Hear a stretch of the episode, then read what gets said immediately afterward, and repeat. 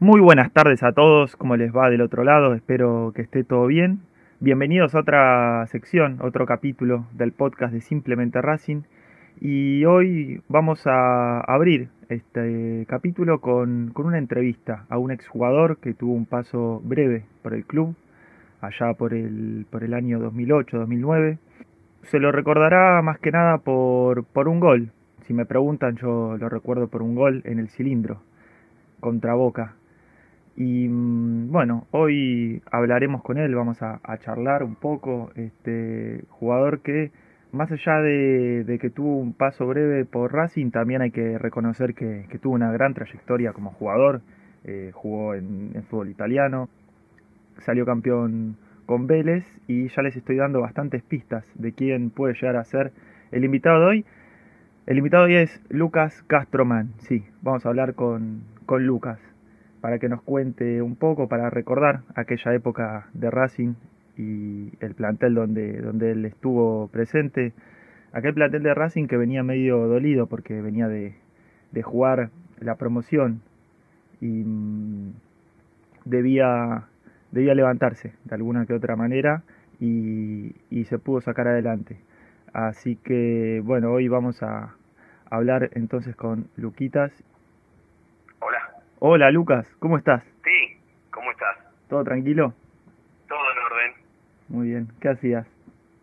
Estaba tranquilo acá en casa. y sí, no nos queda otra, ¿qué va a hacer? No hay, mucha, no hay mucha vuelta. No hay mucha vuelta que darle. No, eh, lamentablemente. Este, mm, me dijiste, habíamos quedado para este horario y me dijiste que después vos tenías una clase. Sí. ¿Se puede saber clase de qué está haciendo Lucas? Mira. ¿Estás ¿La arrancaste hace bastante? Este año, este año, este año. Justo arranqué y, mira, siguió todo el coronavirus, así que todo virtual. me tocó, me tocó todo virtual, pero bueno. El, tema de las clases virtuales es, es un tema, y me imagino más siendo como director técnico, ¿no?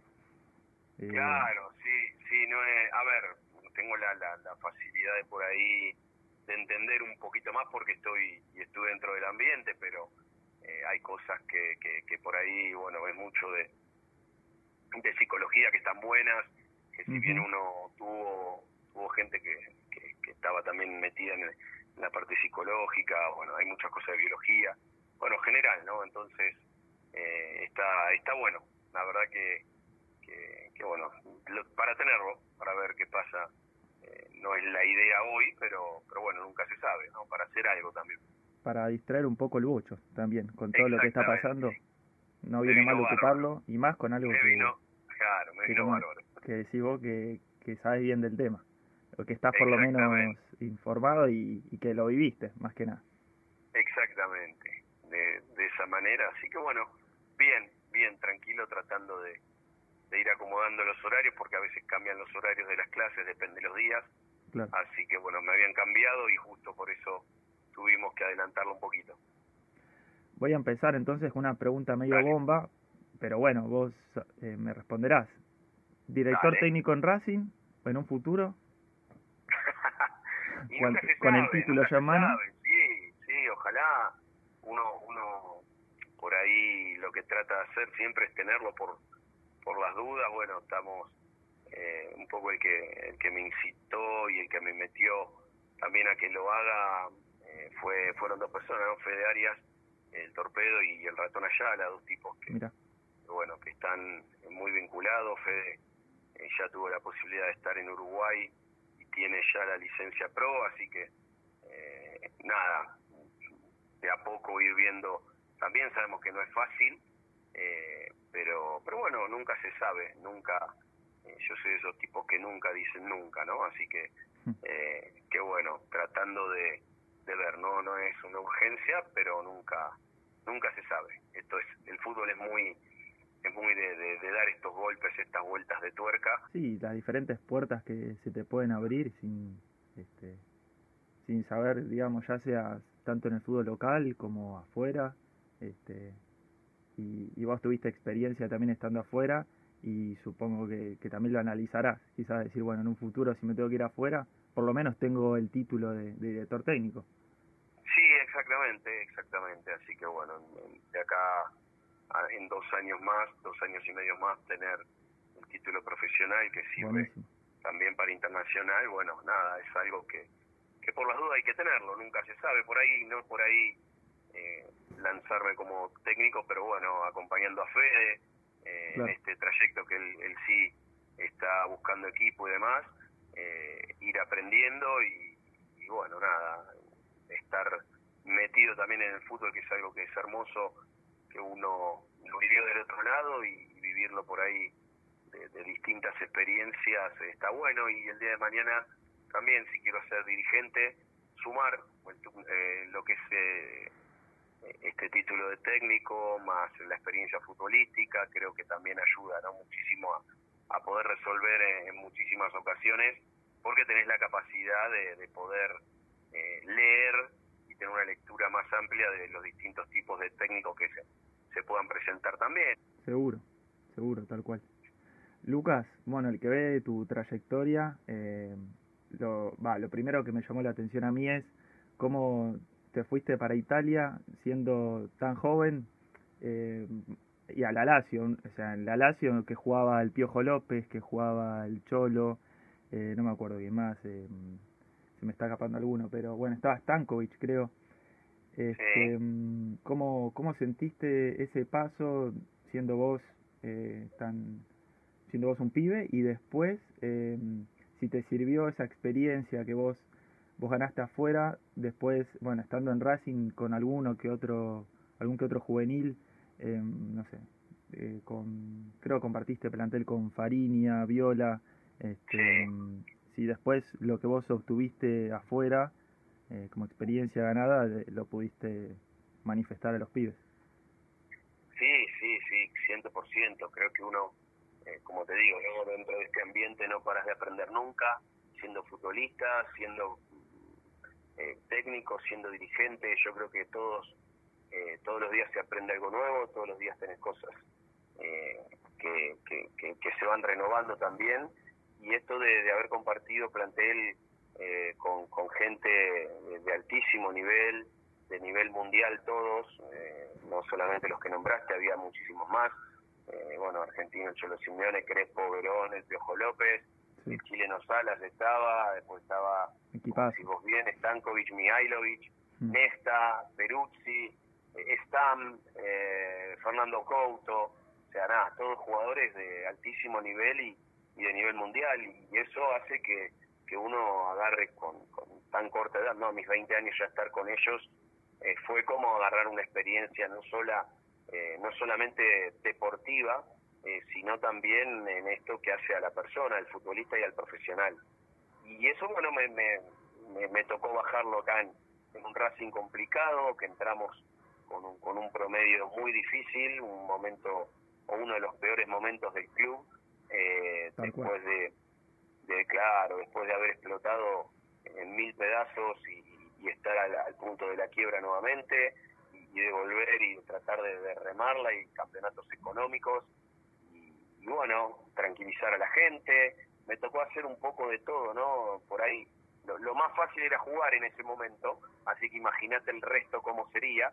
Y, hmm. la verdad que, que, bueno, por ahí no aconsejar, pero sí eh, acomodar un poco a, los más chicos que venían, eh, que le habían tirado ¿no? una responsabilidad muy grande también, que era la de, la de no descender, eh, junto a los, a, los otros juveniles que estaban y, junto a grandes, eh, a grandes personas y a grandes figuras también que, tenía ese Racing en ese momento, pudimos en, en grupo sacarlo adelante, ¿no? Y eso fue algo que, que, que a mí me enorgulleció mucho porque venía, venía Racing muy mal, eh, con Morini Podestá, la nueva dirigencia, apostando ¿no? un poco a, salir de todo este tema, no solamente eh, el tema del descenso, sino el tema económico, que estaba muy complicado también. Así que bueno, eh, nos pusimos todos a tirar para el mismo lado y eso hizo que prácticamente en el primer año ya Racing estaría, estaba casi fuera de todo y el segundo año ya con mucha más tranquilidad poder ir avanzando y así fue, ¿no? Después me tocó irme y, Racing siguió creciendo hasta obtener eh, eh, este título tan ansiado que hacía años que no, que no lo podía ganar. Y bueno, ser hoy Racing eh, a raíz ¿no? de esa semilla que se plantó en ese momento, que después siguieron las dirigencias sucesivas y que Blanco también terminó de, de, coronar, ¿no? y de cuidar. Habías estado con, con Caruso, ¿no? O sea, cuando vos llegaste. Con Vivas, Caruso, bueno, llegué con Leo, eh, bueno, Caruso, Vivas, eh, y después con Miguel, bueno, después llega el ratón Ayala también ahí, eh, así que, que bueno, nada, conjunto al ratón, que por ahí éramos los dos más de experiencia, Pablito Lubercio, bueno, estaba surgiendo la flaca Jacob, después empezaron a venir muchísimos jugadores, estaba Luquita Beldaño, Pablito Migliore, Campañolo, este, Chatruc, el Pepe, eh, y después, bueno, fueron, fueron eh, subiendo un montón de chicos que necesitábamos de ellos para poder lograr una equidad y que esos chicos también empiecen a sentir eh, la importancia del club y, lo que tenía que, generar Racing para poder quedarnos en primera y después empezar a hacer grandes campañas. Y de a poco esos chicos después fueron fueron creciendo, fueron la mayoría siguieron, como los Suculini, como bueno, mm. un montón Brian Lewis, Después vino Pichut también, Iván, eh, Matías Caáis. Tuvimos un gran equipo en el cual también nos pudimos apoyar, Giu Moreno. Eh, sí, nombres que al día, al día de Racing de hoy resuenan y, uno los ve que, que hablan y, y siempre van a recordar también su paso por Racing porque así como tenemos esos jugadores, también hay que reconocer que, que hay jugadores que han pasado por Racing, eh, no los voy a nombrar, pero que, que ya algunos se olvida, ¿viste? O, mismo quizás mi viejo me dice, este, mira, no, no me acuerdo de, tal jugador y, que era quizás una época negra o, que simplemente este, el jugador no, no, o, el club nada por ahí, no, costaba, este, y, y me parece que, que todos los nombres que dijiste, este, Cajá, Spillud, Gio, este, cada uno, este, desde su lugar, eh, significó para el club también estaba el Negrito Mercado, llegaron un montón, después el Demonio Auche. Eh, la verdad que, que, bueno, pudimos lograr un, un lindo plantel, un lindo grupo, por sobre todas las cosas, eh, para unirse y, terminar de, de sacar del peligro al club, del descenso y de todo de toda la parte económica por ahí negativa que tenía. Bueno, me hace me hace muy feliz ver también la, la realidad del club hoy Qué bueno escucharte decir eso. en ese momento, ¿no? Pensar qué, que qué bueno escucharte decir que, que, lo seguís, o sea, que, que estás al tanto de lo que pasa en Racing, quiere decir que, que para vos significó algo tu paso y, y, toda la gente que involucra también. Seguro, seguro, seguro porque eh, tengo muchos amigos que, que son hinchas de Racing, eh, amigos muy estrechos también, gente muy conocida, eh, y, y, bueno, sé lo que moviliza Racing, sé, siempre lo dije, ¿no? cuando llegué al club, eh, la primera frase que dije fue que, el hincha de Racing es hincha de ellos mismos. Por ahí no es tanto del equipo, sino el hincha de Racing es hincha del mismo, ¿no? sí, del sentimiento, de lo que siente. sentimiento, exactamente, Es un todo, digamos. Exacto, exacto. Entonces, eh, lo primero que pensé fue en eso, ¿no? En el que, bueno, qué, lástima me tocó en esta situación, pero qué lindo también eh, poder haber ayudado, haber sido un instrumento de ese gran equipo, una partecita, un granito de arena para que ese club, que fue eh, y está siempre eh, eh, dentro de los cinco o seis grandes del fútbol argentino, como se lo suele llamar, vuelva nuevamente a tener esta insignia bien en lo alto, ¿no? Y la verdad que, que me hace muy feliz siempre en los clubes que estuve, fueron clubes que, que estaban siempre luchando campeonatos. Te iba a decir eso, me dijiste cinco o seis grandes y se me, se me a la mente Boca, porque vos venías de, de Boca, que venía de, ganar la Libertadores en venía a ganar la Libertadores en 2007 y, y pasabas a este a este Racing. Claro, este, torneo en el 2008, vestuario, en, 2000, en 2008 también. Con un vestuario diferente. Sí, distintos, distintos eh, eh, clubes con, con, bueno, con una presión eh, como, como lo de Vélez, ¿no? Son presiones y clubes en los cuales siempre tienen que estar en las primeras planas, pero bueno, Racing, como te digo, venía de zafar del descenso con Belgrano de Córdoba, eh, que bueno, quedó Racing por, por ser de primera, y de ahí para adelante era un incógnito, y me tocó llegar en ese en ese torneo donde no se sabía qué iba a pasar, donde teníamos que hacer muchísimos puntos para, eh, para poder eh, salir durante los próximos dos torneos. Y, la verdad que, bueno, con un trabajo en equipo, con reestructuración, me tocó llegar a un club devastado eh, en cuanto a, la infraestructura. Llegué y Racing teníamos una ducha para, para los 25, 26 jugadores, las otras no tenían los rubinetos, se los habían robado, no teníamos, bueno, un día siempre cuento esta anécdota, ¿no? Me lleno el hidromasaje y cuando lo voy a aprender no andaba, digo, ¿qué pasa que no anda? Lleguero y me dice, ¿qué va a andar si le robaron el motor? Se habían llevado hasta el motor del hidromasaje. Imagínate cómo estaba el club en ese momento, ¿no? Era una una cosa increíble ver a, un club de, y, con, todos los con todos los chiches que ves hoy en día, ¿no? Para los jugadores, ¿viste? se van al vestuario y jacuzzi para cada uno, ¿viste? exactamente, pero bueno, fue esto, como decís, un aprendizaje, un, momento eh, lindo también para mí, eh, porque no me había tocado en el fútbol eh, tener que, luchar contra el descenso, en, equipo, en un equipo donde estaba al punto de, la quiebra, y, aprendí muchísimo también que me, que me sirvió y me va a servir a futuro para no equivocarme, haga lo que haga para adelante.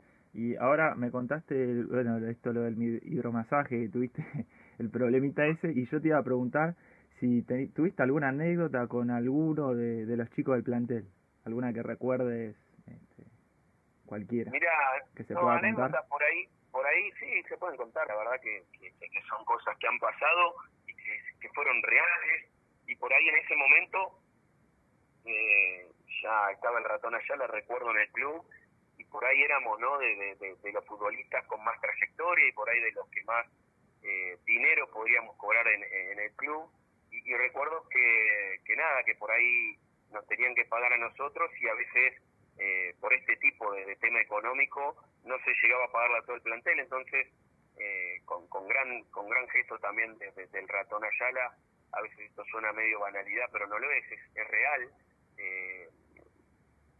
decíamos desde que, bueno, mira, nosotros no vamos a cobrar este mes, o el mes que viene, o dentro de dos meses, y que se le paguen a los chicos que, que realmente algunos tenían recién 19, 20 años, eh, que cobraban que cobraban mucho menos eh, y, que, y que le iba a servir mucho más el dinero y algunos tenían hasta hijos muy bebés que no le podían comprar los pañales y, y era real. Entonces decidimos eh, por ahí postergar nuestro nuestro sueldo. hoy hoy se puede decir, por ahí en ese momento iba a sonar medio como como a vende humo, ¿no? Pero pero es real y bueno, después nos costó por ahí cobrarla. Yo me costaron cinco años después de haber dejado de jugar eh, poder ir cobrando algunas eh, cuotas que arreglé también con el club para no hacerle problemas, para no hacer quilombo, para no, eh, digamos, en, en, el sentido quedar con una enemistad con el club. Entonces, nada, me senté, lo hablamos de, me recuerdo con Cogorno en ese momento. le dije cómo me podían pagar, de qué manera, que yo no quería hacer juicio, que yo no quería generarle nada nada malo al club porque porque no era mi, intención y no no soy de esas personas. Y bueno terminamos haciendo un arreglo de un pago a cinco años eh, y terminé cobrando no pero bueno a largo a largo plazo. Pero lo bueno es que pero llegó la plata. llegó la plata a la cuenta. sí pero era más era más para cerrar una puerta y, cerrarla de la mejor manera porque uno en esto nunca nunca sabe no siempre hay que irse bien de de todos los lugares. Obviamente cobrando la que uno eh, la, la que uno corresponde, la que uno firmó, porque para eso también eh, somos laburantes y necesitamos que, y vivimos de eso, nuestra carrera siempre es corta, entonces eh, la verdad que, que tampoco está para, para dejar dinero en los clubes, que, si fuesen para los clubes sería algo genial, ¿no? Pero normalmente siempre el dinero de, de algún futbolista que queda no queda lamentablemente en el club, sino por ahí eh, en alguna diligencia y eso no está bueno tampoco. Más hoy en día con todo lo que está pasando, ¿no? De varios jugadores que quizás aceptaron en, en decir, bueno, me reducen el salario, está, me quedo igual, otros que obviamente optaron por quizás este no no seguir, pero pero hay muchísimos casos de, de bueno, de, de jugadores que estuvieron en esa y, y más hoy en día con, con todo el problema económico que hay, vos, vos que hubieses hecho si, si hubiese seguido jugando al fútbol. Y... Eh, eso, eso depende mucho del momento. Yo, por ejemplo, me tocó irme de, de, la Lazio, me fui del América con contratos importantísimos por cuestiones de, de, que no estaba de acuerdo con, la personalidad de algún técnico o, que no, iba, no me iba a llevar bien y no iba a tener una tranquilidad y no iba a poder rendir de la mejor manera. Eh, convoca por ahí un poco con tema del dirigencial. Eh, entonces, soy de esas personas que hoy me pasa teniendo locales en alquiler y entendiendo a cada uno, ¿no? Hace tres meses o 110 días que, hay locales que no pueden abrir y tampoco les puedo exigir que me paguen algo que no están utilizando. sí, llegar a un arreglo, ¿no? Con la verdad. Siempre, yo siempre digo que con la verdad uno puede ir a cualquier lado. Entonces, a mis inquilinos le digo, bueno, mira, vos no me podés pagar hoy, perfecto. Ok, esto es un contrato, está armado de esta manera, lo que podemos hacer, o lo que yo puedo hacer, eh, es darte a pagar durante, no sé, los dos años sucesivos o los tres años, le ponemos una cuota en pesos, la fijamos y que me vaya saldando los meses que por ahí hoy no me pudiste pagar, qué sé yo, ¿no? Entonces, yo creo que siempre arreglando siempre diciendo la verdad, siempre hablando... Eh, sí, negociando en buenos términos. sin la intención, exactamente, sin intención de, de cagar al otro, yo creo que, que, se puede eh, negociar y hablar y, responder tranquilo, eh, porque también hay, hay que poner en, en claro muchísimas cosas, que si bien se maneja mucho dinero, tampoco a, a, ningún futbolista eh, le hace falta no cobrar como a mucha gente que por ahí eh, se ha quedado también sin laburo justo a esta pandemia y hoy eh, se le dificulta hasta comer. Entonces a veces hablar de estas cosas eh, queda hasta feo dentro de, la realidad que está viviendo nuestro país, ¿no? Y, bueno, hay que hay que entender también que de la parte dirigencial como de la parte del futbolista somos privilegiados, que podemos laburar de algo que se paga bien, que podemos por ahí estar uno, dos, tres, cuatro años eh, sin percibir un salario, teniendo, habiendo hecho las cosas bien, lógicamente, eh, y viviendo de, de, ahorros.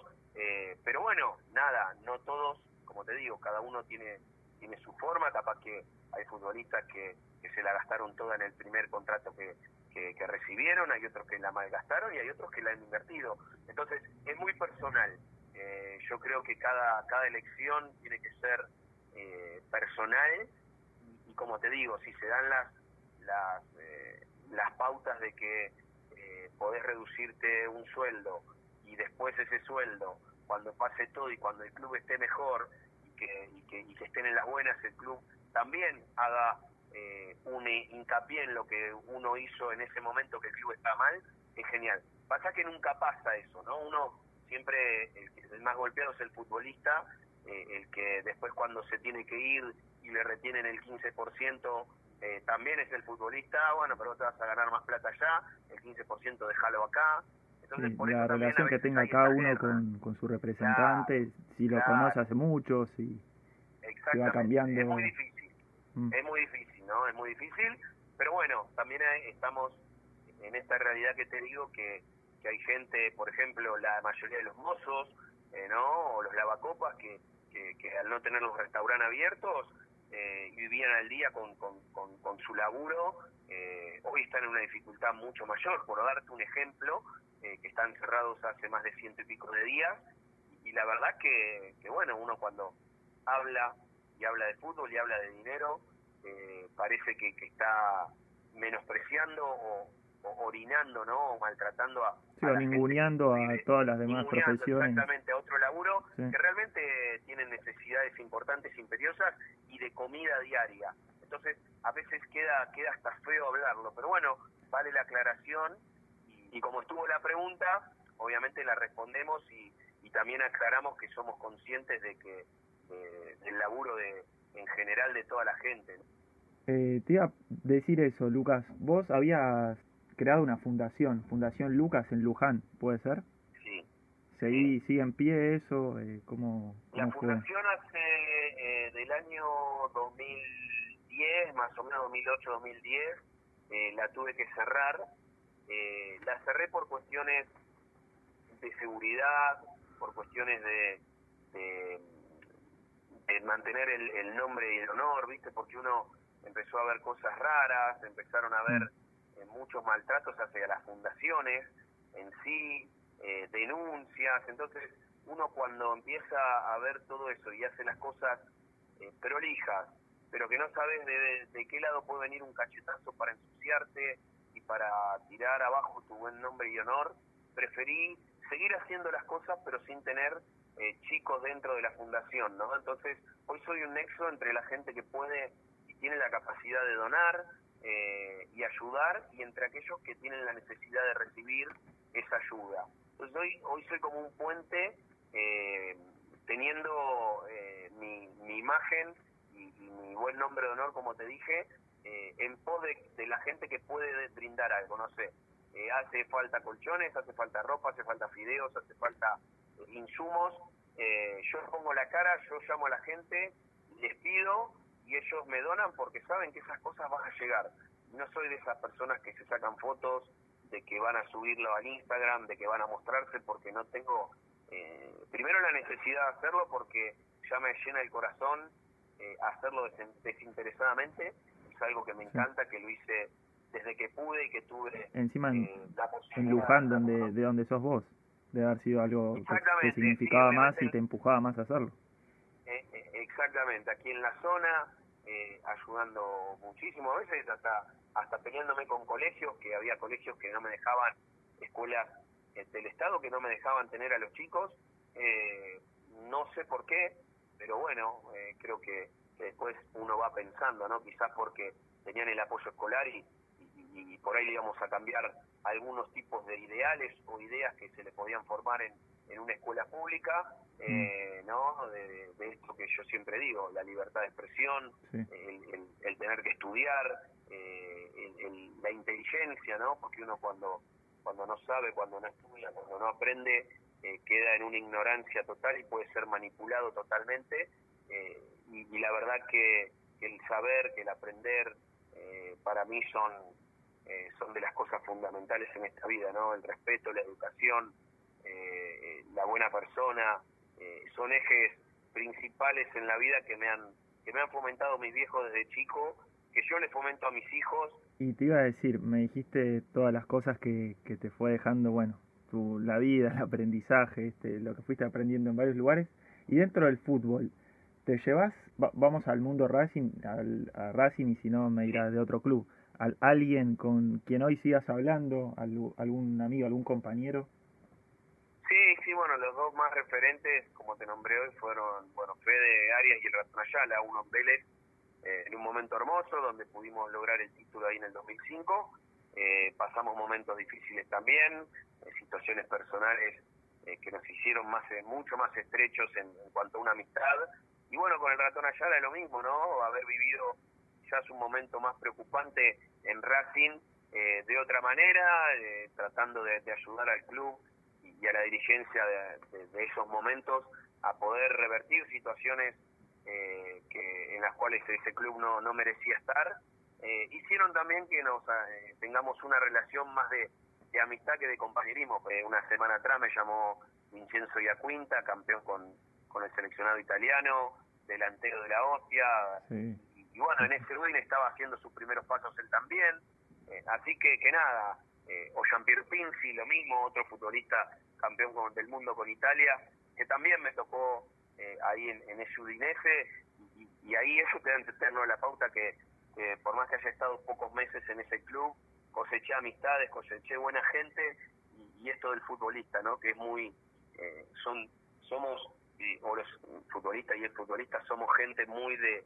eh, de haber pasado situaciones difíciles en la vida, de no tener dinero, de, de que nuestros viejos, ver a nuestros viejos laburantes eh, irse a las 5, de 4 o 5 de la mañana y caer a las 10 de la noche para poder darnos el plato de comida y a veces mm. hasta no tener el plato de comida, ver llorarlos por los rincones y, bueno, la mayoría de los futbolistas, eh, te diría un 90-95%, ha vivido esas situaciones y la mayoría, te vuelvo a repetir, no se olvida de eso. Por eso también por, una cuestión de que de, que, de que ellos piensan como me imagino un ideal de, de querer sacar adelante esa situación y, y siendo el futbolista, eh, futbolista como, bueno, eh, le llevo, como decía, al plato de comida y... Sí, el hambre, el hambre. el hambre. Bueno, Lucas, hermosa charla, la verdad. Este, un, un placer este, poder hablar con vos y, y que no y que no hablemos solo de fútbol, ¿no? Que hayamos hablado. Bueno, pasa que cuando uno habla de fútbol también tiene que hablar de otras cosas. Porque es parte de la vida, es, que el fútbol es parte de nuestra vida, nuestro ADN. así. Termino con un muy rápido ping-pong de preguntas y respuestas. Y te pregunto, ¿el gol que más gritaste? Eh, todos los goles grité. Todos los goles. Y por ahí, a veces en Racing eh, tengo amigos, ¿no? Como te decía, me dicen, che, ¿cómo no le gritaste ese gol a boca? Yo grité, obvio que lo grité, pero Sí. por- por internamente y con el grupo, porque por una cuestión de respeto, como lo hubiese hecho al revés, o como lo hubiese hecho eh, si le hacía Vélez, o si seguía y le hacía algún gol a Racing, por respeto a toda la gente que, que realmente me brindó y se brindó a full, en este caso a la gente de Boca. eh, No sé cómo hiciste bueno, para respeto. contenerte en un cilindro que me Es acuerdo estaba tremendo, explotado. Es tremendo, chicos, es tremendo, porque no hay nada más lindo que hacer un gol, que hacérselo a equipos como Boca, como a River, como a Racing, a Vélez, ¿sí? equipos de que, que, que, que están dentro de, de- de- de los grandes equipos del mundo, no solo del país, eh, y la verdad que, que es muy difícil, es muy difícil, pero en ese momento vos sabés que te puede, por ejemplo, a mí me pudo más eh, eh, eh, el agradecimiento a la gente que siempre me, me respetó mucho, y no solo de Boca, de todos los equipos. Te pregunto, ¿partido más complicado en Racing? Ese un partido el que recuerdes que decías, no, la veo negra, este, no, no sé, estaban Todos. perdiendo 2 a 0 y veían que todo, No, todos, todos murmullos. Mientras estuvimos en riesgo de, de descenso eh, y que estábamos muy al límite, fueron todos partidos que, eh, sentías el murmullo. Eh, y la cancha de Racing es increíble en el murmullo. Cuando está bien, te meten la energía al 200%, pero cuando empieza a murmurar la gente, vos ya veías que el equipo se iba ganando 1 a 0, nos iban a empatar. Era algo que me pasó en cancha de Racing nada más, con la gente de Racing. Es algo increíble, pero no tienen idea cómo, eh, y después lo hemos hablado, ¿no?, entre los futbolistas, cómo eh, la gente influye tanto dentro de una cancha. Es algo increíble. La gente pensaba que el par... por ahí ganábamos 2 a 0 y, y escuchábamos a la gente que no cantaba en algún punto, o que ya empezaba a murmurar, o que empezaba a... Sí, a inconscientemente te queda que como tocaba. ese ese pensamiento de no estoy escuchando nada, este, por más que no haya murmullo, ¿viste? No, no, pero es increíble. Y, y la verdad decíamos, la puta madre. Y nos empatan. Y terminamos empatando el partido. Mm. Eh, por algún error, por alguna desconcentración o por algo. La verdad que... Pero me pasó en cancha de Racing, ¿eh? No, te vuelvo a repetir. Eh, se ve que está tan, tan posicionado lo que es el hincha de Racing dentro del ambiente del fútbol argentino que, que, que influye muchísimo dentro de la cancha también, ¿no? Eh, así que, que, bueno, es algo loco, que por ahí lo puedo contar ahora, que antes eh, por ahí uno lo decía y te decía, "Eh", pero la verdad que fue así, y lo hemos vivido de esa manera con muchos futbolistas, y lo hemos hasta comentado varias veces, eh, para poder mejorar, ¿no?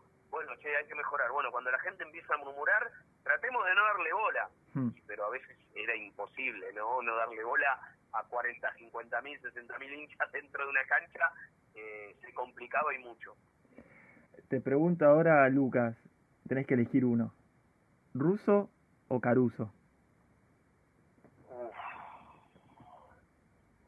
Y la verdad que no, no, no, son técnicos distintos, son personalidades distintas, eh, fueron momentos distintos también del club, Mm, sí. eh, y la verdad que yo como siempre digo, de, de- de todos los técnicos aprendí algo, de ellos también aprendí muchas cosas.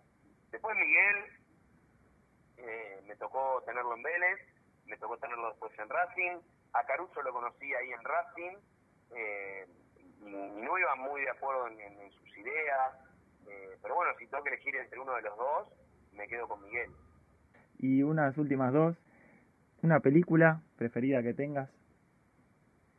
Sea, es que no miro películas, soy un desastre. Eh, pero bueno, si te tengo que decir una, eh, yo soy una persona muy católica y damos catequesis con mi señora, hemos dado y demás. Eh, así que El Gran Milagro es un, un dibujito animado que explica todo lo referido a una misa, ¿no? Todo lo que conlleva lo que se vive dentro de una misa para que se pueda entender eh, y muy bien cómo lo que se vive dentro de la misa católica, ¿no? Y la última, ahora que estamos todos en, cuarentena, ¿qué se usa más? ¿Qué usa más Castroman, Instagram o Twitter? Instagram, Instagram. Twitter lo abrí y no me acuerdo ni la contraseña, la verdad que no. Eh, sí, sí, Instagram. Instagram, y me puse ahora, eh, porque tampoco lo utilizaba, pero empecé ahí con las redes eh, en esta cuarentena. Entonces a veces estoy subiendo mucho de Vélez y digo, no, pará, tengo que subir también de Racing y de Boca porque son clubes que respeto y que estuve y que la gente me, merece todo el respeto. Y subo de Boca y subo de Racing y voy, eh, obviamente que tengo mucha más de, de, Vélez, de la Lazio, después viene Racing, eh, Udinese, Boca y, América, ¿no? Que son en tiempo eh, los clubes donde más estuve. Racing fue donde estuve mucho más tiempo. En todos dejaste una huella, creo yo. O sea, es tu apellido, si el que sabe de fútbol lo conoce a Castromán. Dentro de todo bien, dentro de todo bien. Entonces, eh, me siento muy feliz por eso, muy orgulloso también. Y agradecido, ¿no? Porque uno uno se, se debe a la gente, es así.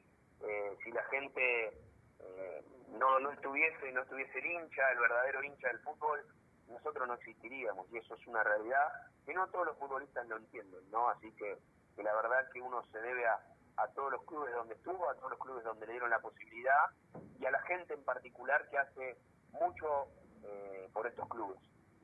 Buenísimo, Lucas. Muchas gracias por esta charla, la verdad muy buena. Y bueno, suerte con la clase.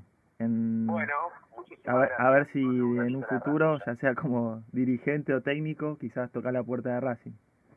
Sí, ojalá, ojalá, ojalá pueda puede estar dentro de todos los clubes donde uno estuvo porque los conoce, porque sabe, porque tiene ya un cariño particular por esos clubes donde estuvo. Y si no, bueno, donde me toque estar, lo haré de, la mejor manera como me gustó hacerlo como profesional, como futbolista.